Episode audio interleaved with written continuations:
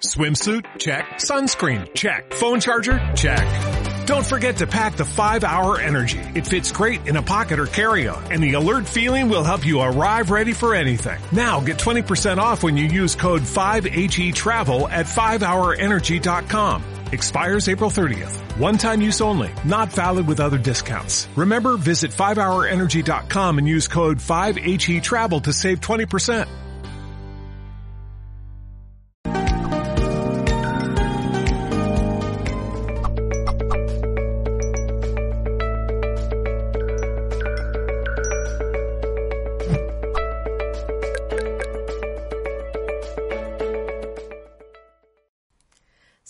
En nombre de todo el equipo que conforma Mindalia Televisión y bienvenidos a esta nueva retransmisión en riguroso directo desde nuestra multiplataforma. Como sabéis, estamos retransmitiendo para todo el planeta desde Facebook, desde Twitter, desde Instagram, Bawa Live, Odyssey, YouTube y mucho más. Así que os recordamos que si queréis disfrutar de manera más extensa de todo lo que aquí se comparte cada día, podéis suscribiros a nuestros canales y seguirnos también en la redes sociales de Mindalia.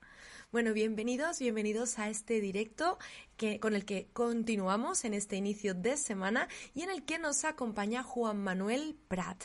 Él viene a hablarnos de trascendiendo el sentido común. Interesantísimo tema el que nos trae Juan Manuel hoy y al que voy a presentaros un poquito antes de que le conozcamos. Él es psicólogo y terapeuta gestáltico, con formación en Enneagrama, EMDR, coaching y PNL.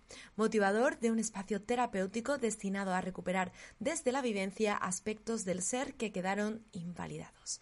Bueno, pues con él vamos a estar compartiendo esta charla del día de hoy y es un honor para mí darle la bienvenida por primera vez en este caso a Mindalia.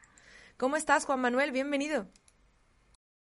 Hola, ¿qué tal, Lau? ¿Qué tal a todo el equipo, a todos los que están en este momento conectados? Muy contento y con mucho entusiasmo de poder compartir esto que hoy siento. Bueno, Juan Manuel, muy contenta también yo de poder estar aquí contigo, de poder acompañarte en este pequeño viaje de 45 minutos que vamos a tener. Y voy a recordar antes de darte paso definitivamente muy rapidito a toda la gente que nos esté viendo al otro lado de la pantalla que voy a, voy a estar recogiendo las preguntas que tengan durante este rato que tú estarás haciendo tu ponencia para que al final podamos dar resolución a algunas de esas dudas de nuestros amigos. Ahora sí, nos quedamos contigo. Siéntete como en casa. Bienvenido. Buenísimo, Mucho, muchas gracias. Ya tengo el pase, así que arrancamos en este momento. Bueno, muchas gracias a todos los conectados, reitero. Eh, espero que lo que hoy vaya a compartir sea esclarecedor para sus vidas y de alguna manera sea un pestañear, ¿no? Y poder mirar en este presente lugares donde por ahí no miramos. Eh, un poco charlar de esto de, del trascender el sentido común tiene que ver con que en este tiempo, desde mi práctica profesional, estoy viendo como ciertas sintomatologías que son como un denominador común, ¿no? Justamente, y también en mi vida, el hecho de que por ahí empezamos a, a perder sentido en lo que hacemos, empiezo a encontrar que hay como mucha anestesia emocional, donde empieza a haber dificultades para conectar con nuestro sentir, con sentirnos, ¿no? Y dentro de sentirnos también poder darnos cuenta cuáles son nuestras necesidades incluso más existenciales, esenciales.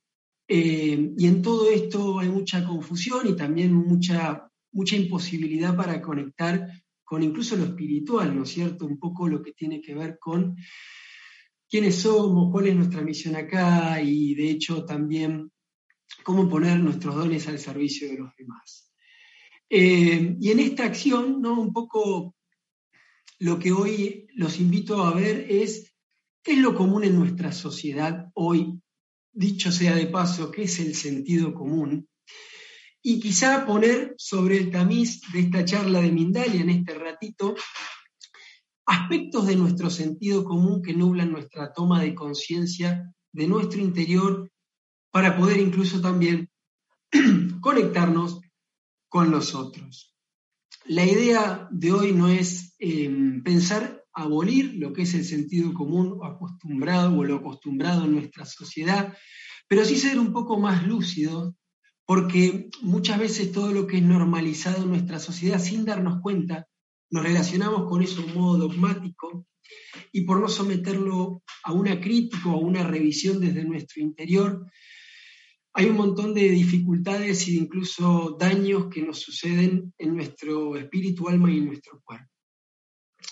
Un poco para, para dar mi perspectiva de lo que es el sentido común y cómo lo veo hoy, primero decirles que el sentido común tiene que ver con todos esos conocimientos que compartimos como sociedad, conocimientos que son eh, incluso comunes, evidentes, ¿no? Y son como, ¿cómo decirlo? Hasta respuestas que están prefabricadas y que nos permiten sortear distintos obstáculos de nuestra vida cotidiana.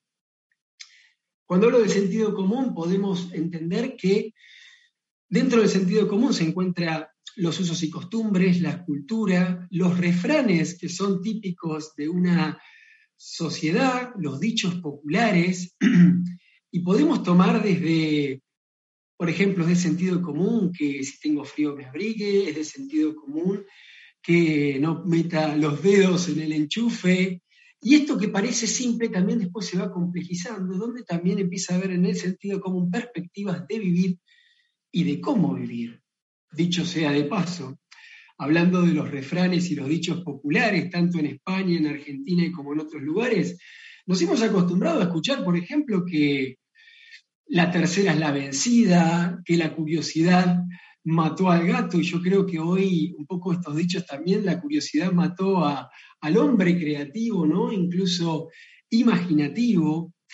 Eh, mejor un pájaro en mano que mil volando, mejor malo conocido que bueno por conocer, y así, en estos ejemplos, también hay estilos de vida que son comunes en este tiempo y de los cuales quiero hablar. Entonces lo que empieza a pasar es que ya empezamos a crecer en este mundo con un montón de respuestas de cómo reaccionar hasta incluso que todos, o no, por no decir todos, la gran mayoría sostenemos y validamos. Y es como que en este sentido común nos movemos en masa, en algunos lugares más, en algunos lugares menos, pero es importante ver que cuando nos movemos en masa también empieza a pasar algo que ya lo han hablado pensadores como Freud, incluso otros filósofos, que el momento donde nos movemos en masa es el momento donde más acríticos somos con lo que estamos haciendo.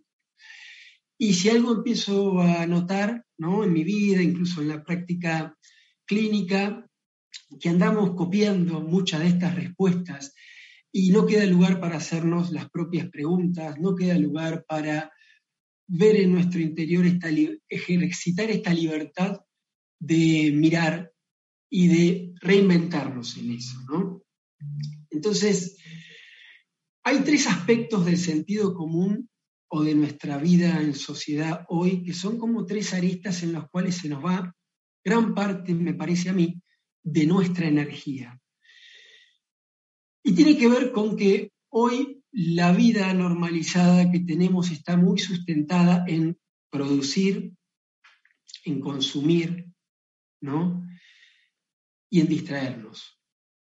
Y si alimentamos solamente en nuestra vida estos tres caminos, producir, consumir y distraernos, pareciera que lo que nos propone en este accionar es que cuando consumo me cuando produzco me siento seguro, cuando consumo, siento que soy libre, ¿no? Y que hasta incluso puedo ejercitar mi libertad desde un poder, como que puedo también. Y cuando entro en la distracción conmigo y con los otros, hasta incluso me siento querido.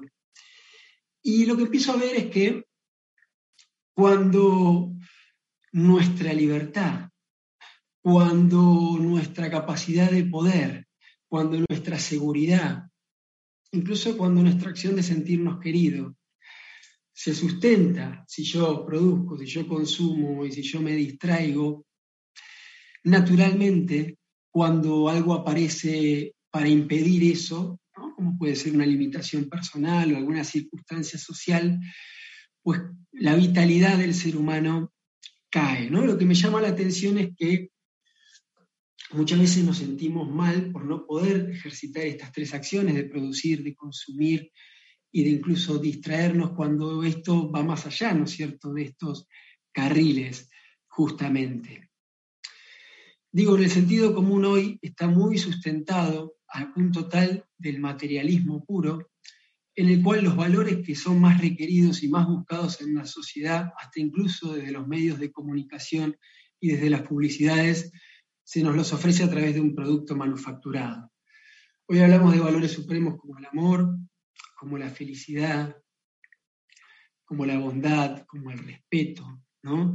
Y yo lo que vengo viendo es que esos valores cada vez más dejan de estar en juego en las relaciones humanas y a veces los consumimos o, pretendemos tenerlos a través de un producto. Si cada uno de nosotros se pone a ver muchas de las publicidades que en este momento están deambulando, veremos que cada vez se habla menos de las propiedades técnicas de un producto y cada vez más se habla de la experiencia de vida que nos va a hacer vivir eso, ¿no? Y es pareciera que hoy el amor, el respeto, incluso hasta la felicidad, podríamos hablar, viene embotellada, ¿no? Eh, en algún producto, ¿no? En algún producto manufacturado. Entonces, lo que empiezo a ver y a sentir también en mi vida es qué pasa con nuestro mundo interior en todo esto, ¿no?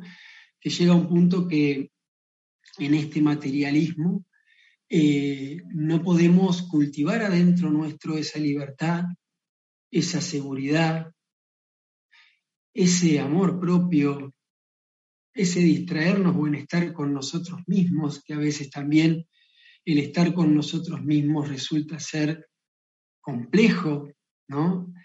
Incluso difícil.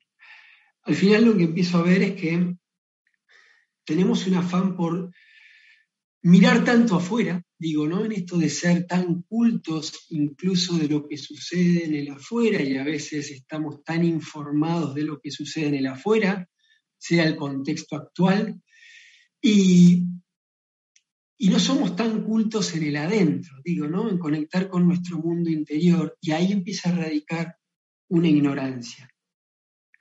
Y al final, si nos sumergimos en este, en este juego, que no, no digo que, que no es parte, digo, esto de producir y de consumir y hasta incluso de distraernos, si solamente estoy en esa impronta de vida, pues resulta que me voy a distraer de mí o de conectarme con aquellos lugares en los cuales estoy incómodo. Digo, ¿no? Porque también es importante ver que hasta la farmacología muchas veces aparece como una férula para que, para que sigamos, ¿no es cierto?, en esta acción de producir, de consumir. De hecho, hay eslogan que dice, si tenés un dolor de cabeza, el dolor de cabeza con esto para, pero vos no. Entonces, un poco hoy, eh, en esto que les estoy hablando, creo que estamos perdiendo en este accionar la posibilidad de experimentar ¿no? con la vida y de tomar contacto con las cosas y comprometernos más y de mirar interiormente cada uno que está necesitando. Me parece importante también comentar en qué momentos, digo, también esto del sentido común empieza a entrar en juego en nuestra vida y cómo de acuerdo a la naturaleza que venimos lo instalamos en nuestra forma de estar como una impronta automática. Cuando nosotros venimos al mundo siendo niños, ¿no? Es importante saber que todo en nuestro ser está en pleno proceso de maduración. Y tanto nuestro cerebro, tanto nuestros órganos, y en los primeros siete años de nuestra vida, todo está consolidándose ¿no? en nuestro ser. Y el sentido común, ¿no? y lo que es común en una sociedad y la idiosincrasia, empieza a ser mediado por nuestra familia, ¿no? donde nuestra familia, además de ponernos un nombre, también son agentes sociabilizadores. Pero en ese momento contamos con una lógica de donde, donde estamos parados desde una literalidad para con la vida, no desde una metáfora. Y todas aquellas cosas que como niño recibimos las chupamos como una esponja, ¿no? Es como si se nos graban a fuego, tanto nuestro nombre, tanto las cosas que nos suceden, pero tanto también lo que se espera de nosotros o cómo deberíamos ser, ¿no? Digo, y, y dentro de nuestra crianza, cada uno de nosotros va incorporando, ¿no es cierto?, estos aspectos, por ejemplo, que yo debería ser alguien servicial, que yo debería ser alguien alegre, y en estas hipótesis que interiormente cada uno va haciendo, va instalando modos de ser que son rígidos en su momento por las condiciones de nuestra madurez intelectual, ¿no? Y en estos primeros siete años se constituye lo que es el inconsciente, ¿no? Donde el inconsciente eh, justamente tiene que ver con las prestaciones o las verdaderas motivaciones de nuestras conductas que funcionan como un acto reflejo. Entonces cada uno de nosotros viene con estos modos de ser automáticos, con estas tendencias, con estas miradas, eh, la cual busco alimentar constantemente de acuerdo al atravesamiento de nuestra vida. Y después esto se generaliza en la experiencia, o sea, vamos así a la vida llevando la bandera del servicio al extremo, llevando la bandera de la alegría al extremo.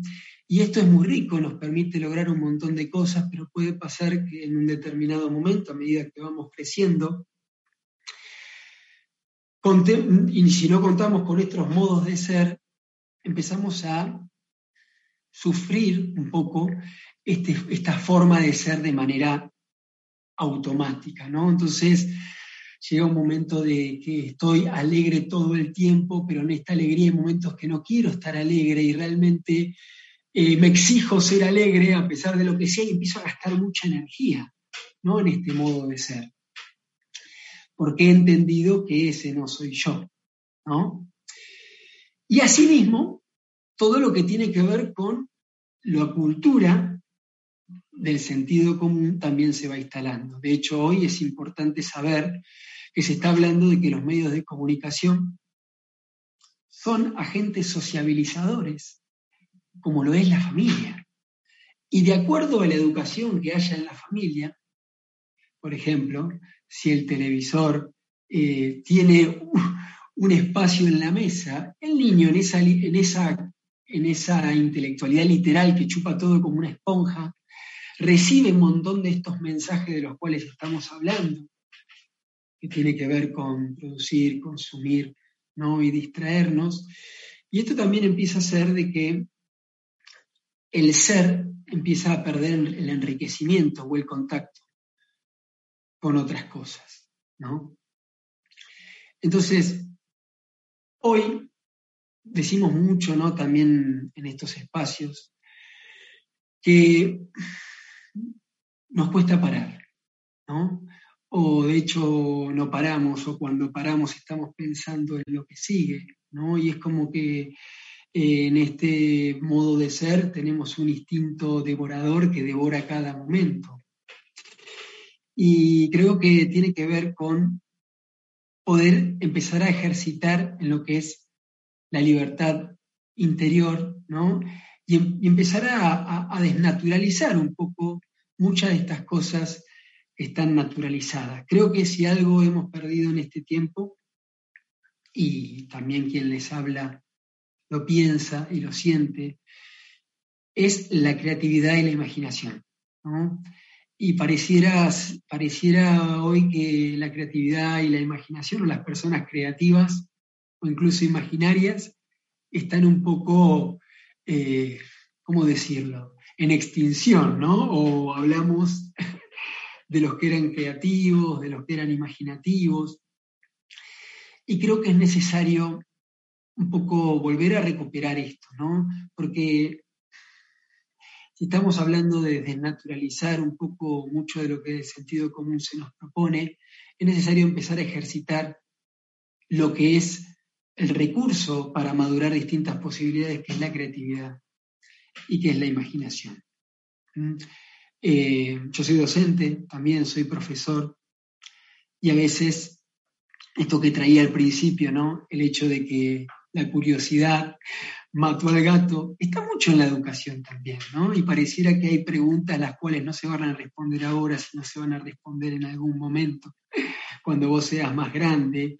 Y a mí me ha pasado estar en, en clases ¿no? sintiendo que tenían preguntas muy interesantes para, sortear obstáculos de mi vida de este momento y no sentir cultivada mi curiosidad eh, me hizo sentir que estaba muy, muy en el suelo y muy materialista en lo que pasaba. Así que creo que es necesario volver a recuperar eso. Y fíjense qué paradójico, porque no estoy hablando algo muy lejano, ¿no? Cada uno de nosotros tiene hasta en su acostumbramiento modos de caminar, modos de sentarse, modo de moverse, modo de hablar, pero el cuerpo en sí tiene un montón de, de infinidad de posibilidades de hacer eso. O sea, yo me podría sentar de otra manera. Sin embargo, Juan es el que se sienta así. ¿Y por qué Juan se sienta así? Es interesante también que se lo pregunten. ¿Por qué yo me tiendo a sentar así? ¿Esta es la manera más anatómica en este momento me sería cómoda o es la que me acostumbré en algún momento? Porque capaz que si me doy un ratito para pensar, para sentir cómo me siento, quizás no me quedaría sentado así. Quizás me doy cuenta que el homóplato este me duele y por ahí mi manera más anatómica hoy sería esta. ¿Por qué camino de una manera mirando al piso? ¿A dónde me quedé que, camino de esa manera cuando hoy no es la más adaptativa a mi ser? ¿no? Entonces, fíjense lo que les estoy diciendo un poco, cada uno pueda empezar a revisar en sí mismo. Da Vinci tenía algo interesante, que él todo el tiempo, por lo menos de lo que yo he podido leer de él y saber, se revisaba en qué estaban sustentadas las cosas que él sabía, cuáles eran las fuentes de las cuales él, por ejemplo, tenía una opinión formada sobre, no sé, la mesa, y pensaba que la mesa era, tenía que ser redonda, pensaba que la mesa era para ubicar los libros, y él revisaba en sí, ¿en qué está fundamentado este pensamiento mío? ¿De dónde lo saqué? ¿Cómo lo hice? ¿Alguien me lo dijo? ¿Yo lo comprobé?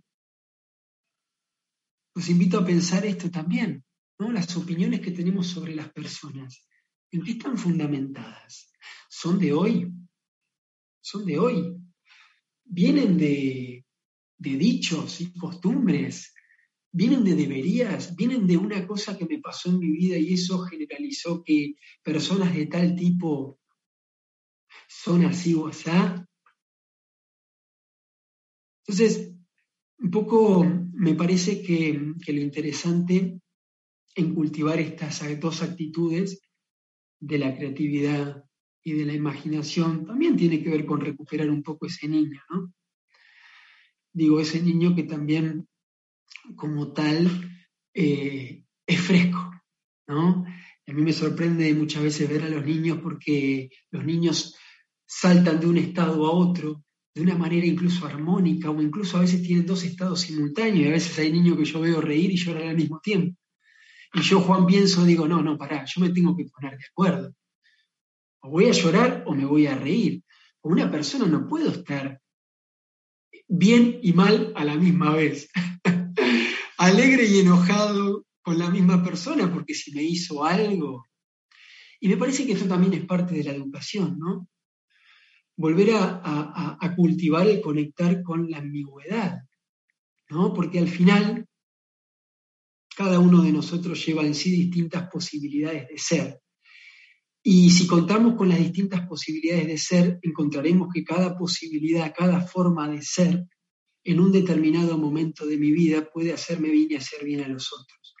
Hay momentos para ser alegre, hay momentos para poder ser servicial, hay momentos donde el enojo es importante, hay momentos donde cultivar la tristeza es importante, porque la tristeza me permite soltar. Y lo que yo vengo viendo de que empezamos a, ser tan rígidos en nuestra forma de ser que aquello que entra en ese esquema viene y aquello que no empezamos a luchar. ¿no? Entonces, un poco en esto de trascender el sentido común, es como volver a sentirnos. Yo creo que para trascender el sentido común o lo que es común, mi, mi, vida es sentirnos. ¿Y qué es sentirnos?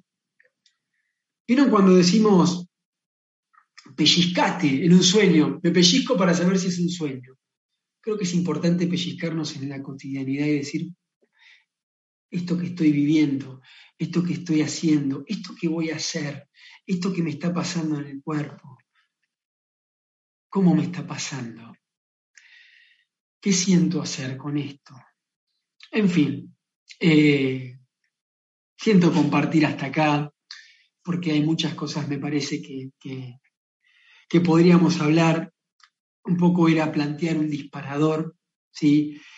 Y un poco era ver que en tanto sentido común a veces queda poco lugar para el sentido propio. Y si nos sumergimos en este vicio de producir, de consumir, y solamente distraernos, se me viene una frase de Buda que decía que este mundo es paradójico o es curioso porque el ser humano actual pierde su salud para acrecentar su riqueza, pero luego pierde su riqueza para acrecentar su salud. Así que bueno, Lau, dejo esta, esta semilla acá. Bueno, muchas gracias Juanma por ese granito de arena aquí aportado en el día de hoy. Vamos a ir al turno de preguntas. Como decías, vamos a empezar a responder esas dudas de nuestros amigos, pero justo antes voy a dar una info muy breve sobre Mindalia. Queremos recordaros que esta emisión es posible gracias a la escuela Neurocoach Ancestral. Podéis encontrarles en escuela.neurocoach-ancestral.com pues ahora sí que sí, estamos aquí en esta charla con Juan Manuel Prat y en la que yo ya tengo varias preguntas seleccionadas. Juanma, vamos a romper el hielo de esta tarde con la pregunta. Dime, ¿quieres decirme algo? No, no, no, buenísimo, vamos a romper el hielo. A ver, a ver. Vamos a ello. Vamos con la pregunta de Jorge Arturo Zamora. Él nos está viendo desde Facebook en la plataforma, perdón, desde la plataforma de Facebook en México. Nos dice, de acuerdo con el tema expuesto, pero con todo respeto, los dichos expuestos son muy sabios y son como los consejos si los tomamos de una manera positiva y son como llamadas a misa. Es decir, el que quiere va y viceversa. Bueno, ¿qué le tenemos que decir a Jorge Arturo? Ya te decía que rompíamos el hielo, ¿eh? Genial, Jorge. Primero, muchas gracias, Jorge. Es verdad, ¿no? Que son, están dotados de mucha sabiduría y un poco yo lo que no estoy es desechando los que no sirven, no pensando en eso. El tema es poder cultivar una actitud de en qué momento eso de mi vida puede ser una sabiduría y que no. Porque muchos de estos dichos, como venía contando Jorge, no los revisamos siquiera, ¿no? Y, interceden en nuestro modo de responder y de accionar, y a veces no son lo que nos cultivan. Digo, como hablaba de la curiosidad, como hablaba de, por ejemplo, la tercera es la vencida, ¿no? Se me viene esto, ¿no? Eh, que no sé si está esto en España, pero pareciera que, bien, algo va a salir a la tercera, y a veces dejamos de intentar porque no salió en la tercera. No sé, digo, me parece que que el tema no es que eso no sea de sabiduría, sino el tema es la relación que tenemos con eso, que a veces es dogmático, ¿no? Y, no, tenemos una, y no cultivamos una actitud crítica de decir, a ver, de discernimiento. Así que muchas gracias y espero que, bueno, que esto contribuya también. Gracias, Juanma. Vamos ahora con la pregunta de Laura, nos ve desde YouTube, toca ya y nos dice, ¿cómo podemos tener más confianza en la vida? Ah, qué buena, qué buena pregunta, eh, Laura. ¿Cómo podemos tener confianza en la vida? Yo, lo que me nace decirte, Laura, primero que yo no tengo una fórmula, honestamente, a veces tengo confianza y a veces no tengo confianza, pero lo que me pasa es que a veces siento que mi confianza no está actualizada con la vida. Porque a veces también he entendido, digo, y podemos entender que la vida es un lugar hostil, ¿no? Y, y esto es en nuestro modo de responder, a veces estamos respondiendo desde lugares anteriores en nuestra vida. Digo, pongo ejemplo que a veces me consultan, incluso también veo. Por ejemplo, alguien quiere hablar en público, ¿no? Y un poco la vida le pone una oportunidad para hablar en público, para dar talleres en organizacional. Pero resulta que esta persona en algún momento de su vida le pasó algo con eso. ¿no? Porque cuando quiso hablar en público en ese momento, no sé, sintió risas y la vivencia fue tan, tan, tan movilizante que no supo cómo este, equilibrarse a eso. Y hay una parte de sí que dijo, no vuelvo a hablar en público, ¿por qué me va a pasar esto? Siguió adelante, creció, y cada vez que aparecía algo similar, ¿no? Volvía a aparecer el mismo eco del pasado, ¿no? Y un poco el trabajo que a veces tiene que ver en, actualizar eso. Para actualizarlo, claro que implica un volver a exponerme. Volver a exponerme a eh, hablar, volver a ver qué está en juego en eso, volver a ver cómo se tiñe, ¿no? Pero a mí me parece que si algo tiene de positivo la vida, para mí, es que la vida nos da un montón de posibilidades a toda hora para sobreponernos a ella. Lo que pasa es que muchas veces lo que hacemos es pelearnos con eso. Y como dice el dicho, ya que estamos con lo dicho y puede ser sabio en esto, el que resiste persiste, ¿no? Y se vuelve a insistir porque busca una escucha de nosotros. ¿Para qué? Para actualizarse. Entonces esto de, te diría como decía Da Vinci, ¿qué, qué, qué convicción tenés de la vida? ¿Qué pensás de la vida? ¿Y de dónde sacaste eso? Ya está. Ya está. bueno, ese ese autosabotaje, ¿no? Tan presente en este, en, en estos días que corren. Vamos ahora con Carolina. Nos está viendo desde Facebook en la plataforma, eh, perdón, desde la plataforma de Facebook en México. Hoy lo quiero decir al revés. Nos dice, ¿cómo trabajar un duelo bajo tu premisa? Muy interesante, parece que estoy reseteando mis pensamientos. bueno, muchas gracias. Eh, ¿Cómo trabajar un duelo? ¿no? Está bueno, yo siempre hago lo mismo, o sea, no, no, no voy a responder desde una fórmula porque si no estaría estimulando, pero es importante ver que a veces hay duelos que no nos permitimos hacer porque tenemos sobreentendido que este duelo yo tendría que durar una semana, tendría que durar un mes. De hecho, de hecho también, y desde la mirada de psicología, tenemos a veces tipificado cuándo un duelo es natural y cuándo un duelo es normal, mejor dicho, y cuando un duelo es patológico. Yo creo que cada uno de nosotros tiene un tiempo. Y cada uno de nosotros es su propia medida. Y creo que es importante, Carolina, petar tu tiempo. ¿Sí?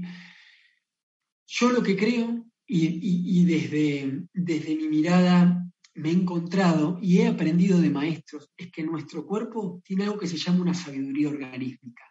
Es decir, que nuestro cuerpo todo el tiempo tiene que equilibrarse. Lo que pasa es que a veces cooperamos con ese equilibrio o esa curación en un duelo y a veces entorpecemos esos procesos. ¿Por qué? Porque tenemos una idea y un concepto prefijado que queremos que entre ahí. Entonces hagamos de cuenta que yo un día me lastimo el dedo y cuando me lastimo el dedo, enseguida me lo empiezo a mirar a ver si curó. Y mi cuerpo ya está empezando a hacer algo por ese dedo para que se empiece a curar. Pero si el otro día me levanto y digo, no, me curé, no, no me curé, pero ¿cuándo me voy a curar? ¿Qué pasa? ¿Por qué esto me está pasando a mí? ¿Qué hice yo? Ahí lo que empezamos a hacer es entorpecer los ciclos naturales. Entonces me sale decirte esto. Respetarte, respetar tu tiempo, porque esto lo tiene muy claro la naturaleza. La naturaleza respeta sus tiempos. Y a veces salimos a la calle y vemos dos árboles y hay uno que es más alto que el otro y, parece, y capaz que tienen la misma edad, pero cada uno está conectado con su proceso natural. Y siempre busca la naturaleza florecer. Así que bueno, nada, espero que te sea una caricia, Caroline. Preciosas palabras, Juanma, y preciosa metáfora. Vamos con Miss Tessa. Bueno, es un nickname, ella se llama Viviana. Nos está viendo desde Argentina en la plataforma de YouTube. Nos dice, mi pregunta es la siguiente. Yo estoy haciendo una carrera universitaria actualmente, pero no estoy muy convencida. ¿Cómo puedo encontrar mi pasión? Yo creo que con esta, con esta pregunta se van a identificar muchas personas aquí. Bien. Mira, voy a traer, algo que aprendí, ¿bien? Y, un poco de la tradición japonesa, que es una palabra que se llama ikigai, que significa en traducción argentina o española que he leído, es razón de ser o la felicidad de estar todo el tiempo ocupado. ¿no? Y hay dos preguntas que son importantes, creo, para vislumbrar eso, ¿no? ¿Cuáles mis virtudes? Y una es, ¿en qué soy bueno y qué es lo que amo? ¿no? Cuando digo en qué soy bueno, a lo que me refiero es con qué actividades me compenetro más, que cuando estoy envuelto en esa actividad, el paso del tiempo o las preocupaciones desaparecen. Y en esa acción ya hay, un momento como de plenitud, como si me lo está dando todo. ¿no? ¿Y qué es lo que amo? También tiene que ver con qué cosas me hacen bien, qué me da vida, qué me interesa hacer, porque también hay profesiones, yo creo que la elección vocacional no tiene que ver con solamente elegir una acción laboral, sino también elegir un estilo de vida. Y esa es mi percepción. ¿no? ¿Qué estilo de vida tiene en eso? Y, y, qué granito quiero poner en este mundo también como estilo de vida. ¿no? Entonces, es parte de un camino para mí que haya una profesión que en el, hacer, en el hacerlo haya momentos que me gusten y me disgusten. Yo creo que sí. Pero me parece importante también ver si hago, si trabajamos con la imaginación, por ejemplo, ya que venimos hablando de esto, si estás estudiando, no sé, abogacía, por ejemplo, yo te cuento algo personal. Yo antes de ser psicólogo estudié abogacía y no me gustó. Y hubo algo que en su momento fue como un clic, que fue tratar de conectarme con la actividad en sí. Yo, Juan, psicólogo, eh, abogado, ejerciendo desde ahí, moviéndome desde ahí, habitándolo desde ahí, y ahí me empezaron a aparecer en la emocionalidad un montón de, sensaciones como que, no sé, no lo podría poner en palabras, pero sentí que no era por ahí. Hoy en día, lo que yo puedo ver es que elegimos profesiones porque nos dan dinero. No digo que es algo importante, pero fíjense que vengo hablando de producir, consumir y distraernos. Pero si le damos ese lugar de globalidad a esa carrera le falta corazón, me parece a mí, y espíritu. Muy bien, Juanma, pues vamos a por la última pregunta de la tarde. Nos la hace Manuel Páez y nos dice, no dejes para mañana lo que puedes hacer hoy o no dejes para mañana lo que puedes hacer pasado mañana, en el sentido de aplazar los compromisos para aprovechar el tiempo en las cosas que me gustan. Bueno, Manuel Páez, eh, muchísimas gracias por esa pregunta. No dejes para mañana lo que puedes hacer hoy. Fíjate, aparece otro refrán, aparece ahí otro dicho. Y podemos pensar que, que, es importante, que es sabio, como veníamos hablando, pero ¿qué hacer? Digo, porque esta también es parte. No dejes para mañana lo que puedo hacer hoy. Hoy puedo hacer un montón de cosas, pero ¿qué hacer? Porque algo que veo hoy es que hay una dificultad que venimos teniendo muchas veces que es el poder priorizar las necesidades. No digo anteponer mi necesidad a la del otro, sino poder darme cuenta en este momento qué es lo más necesario en mi vida. ¿No? Digo, porque a veces terminamos haciendo cosas que son las urgentes, pero no son las más importantes. Y cuando hablo de la más importante, lo primero que pienso es en las necesidades más básicas de nuestro ser. Las necesidades incluso más viscerales más fisiológicas. Digo, ¿no? Respirar conscientemente podría ser una, porque a veces como yo no respiro, respira algo, no respiro. A veces también alimentarme, buscar dormir bien, que son necesidades muy básicas, a veces son las que más posponemos. Entonces digo, ¿qué hacer hoy? Me parece que es un poco también la pregunta, porque poder hacer hay un montón de cosas, pero quiero decirles que hoy es normal y hoy es común el cansancio, el estrés y la ansiedad. Y gran parte de eso tiene como base que estamos descuidando las necesidades más básicas de nuestro ser. Digo, un buen descanso, una buena alimentación, ¿sí? un contacto con los otros, donde en el contacto con los otros poder tejer relaciones estrechas, ¿no? y donde yo me pueda sentir un poco más libre en, hablar, en más auténtico. Entonces, ¿qué hacer hoy? Porque hay muchas cosas que podés hacer, pero te invito a, a mirar esto, ¿no? Empezar por tus necesidades, digo, más del llano, a ver si eso está cultivado, porque también nos anteponen otra posibilidad de lucidez para mirar una trascendencia. Esa es mi, mi mirada. Bueno, pues justo antes de despedirnos y de pedirte ese mensajito final, Juanma, vamos a ver un vídeo un poquito sorpresa sobre Mindalia.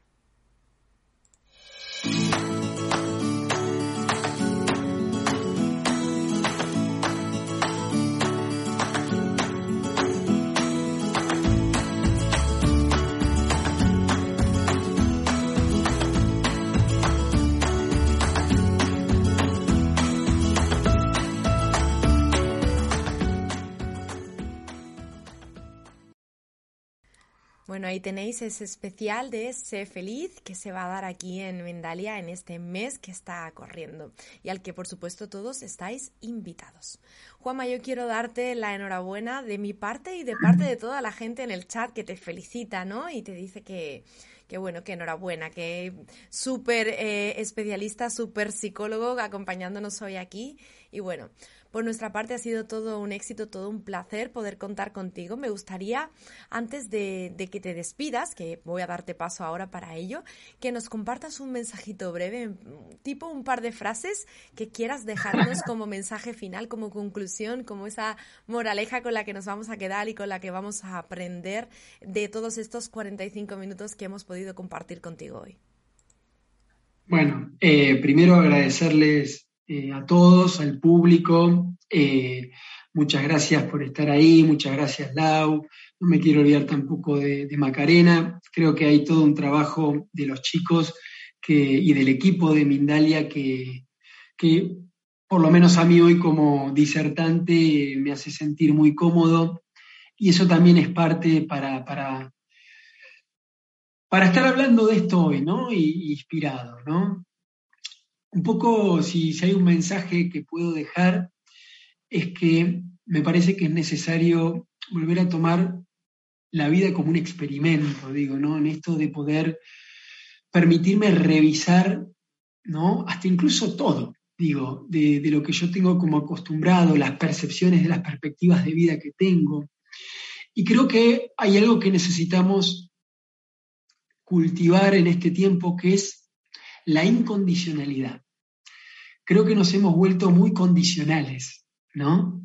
Y, a veces pareciera que el amor nos lo tenemos que ganar. La felicidad tiene que tener causa. Miren lo que estoy diciendo y para que se pregunten ustedes.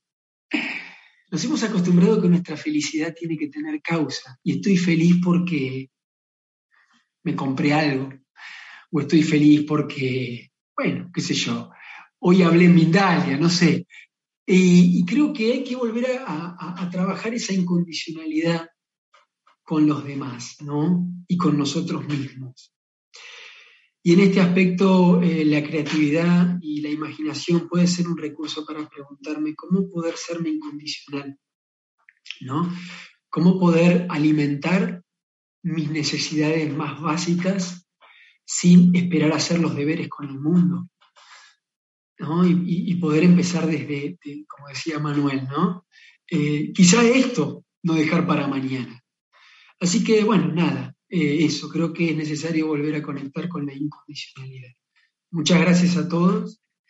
Eh, espero que esto haya sido una semilla, no estoy buscando acuerdos, pero sí que algo de lo que compartí hoy quizás sea un poco revelador y si algo de esto les habló a alguno de ustedes, para mí el sentido más propio de poder sentarme acá está hecho. Segurísimo que sí, segurísimo que a muchos de nuestros amigos les ha resonado todo esto en esta tarde Y bueno, Juanma, por mi parte ha sido un placer poder, eh, poder estar contigo, poder compartir este espacio en esta ocasión. Gran invitado, gran especialista y mejor psicólogo todavía. Gracias con tus palabras, nos vamos a despedir yo también voy a recordar, como siempre, a nuestros amigos que Mindalia es una organización sin ánimo de lucro y que nos ayudáis muchísimo dejándonos vuestros me gustas, vuestros comentarios, compartiendo como no esta información con alguien a quien le pueda ser de ayuda o también realizando una donación en cualquier momento desde nuestra página web mindaliatelevisión.com.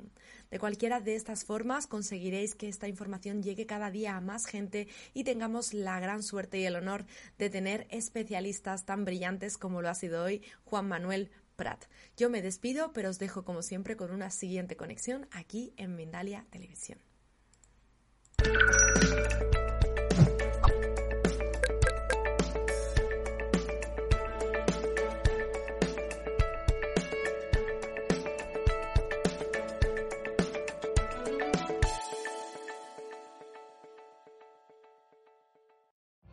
Every day, we rise, challenging ourselves to work for what we believe in. At U.S. Border Patrol, protecting our borders is more than a job. It's a calling.